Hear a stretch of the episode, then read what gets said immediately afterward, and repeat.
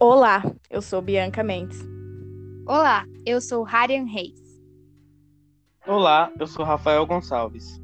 Nós somos alunos do terceiro C e hoje nós vamos fazer um podcast sobre fake news.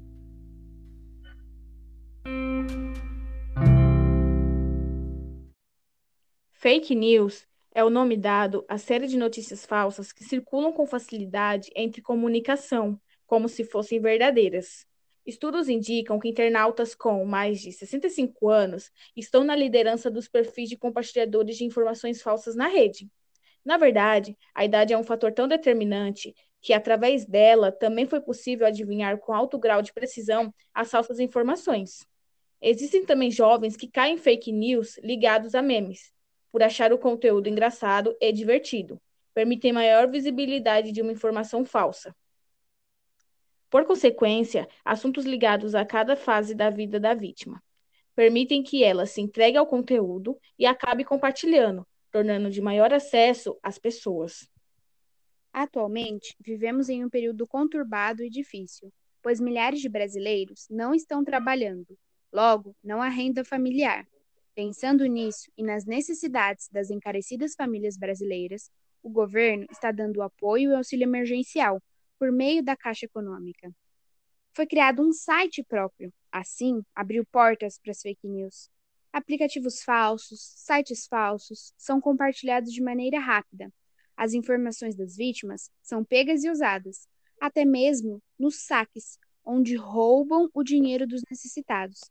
Esses são os piores casos em que fake news pode acontecer. As fake news podem ocorrer em toda a internet, por sites anúncios, publicações nas redes sociais e até por aplicativos. Realmente é algo delicado e importante ser alertado para que menos pessoas possam cair. Dentre as maneiras de evitar fake news está não olhar somente o título, pois serve de estratégia para golpistas, utilizando títulos polêmicos que chamem a atenção. Verificar se o autor é a fonte. Ver quem escreveu determinado texto. É importante para dar credibilidade ao que está sendo vinculado nas checagens de fatos, ver se o autor é interessante. A notícia foi assinada por, por alguém que você nunca viu na vida? Se a matéria é assinada por um repórter, o site demonstra responsabilidade pela qualidade da informação.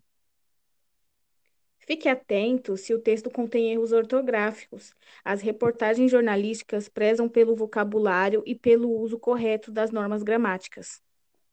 Por outro lado, os sites com notícias falsas ou mensagens divulgadas pelo WhatsApp tendem a apresentar uma escrita fora do padrão, com erros de português ou quantidade exagerada de adjetivos.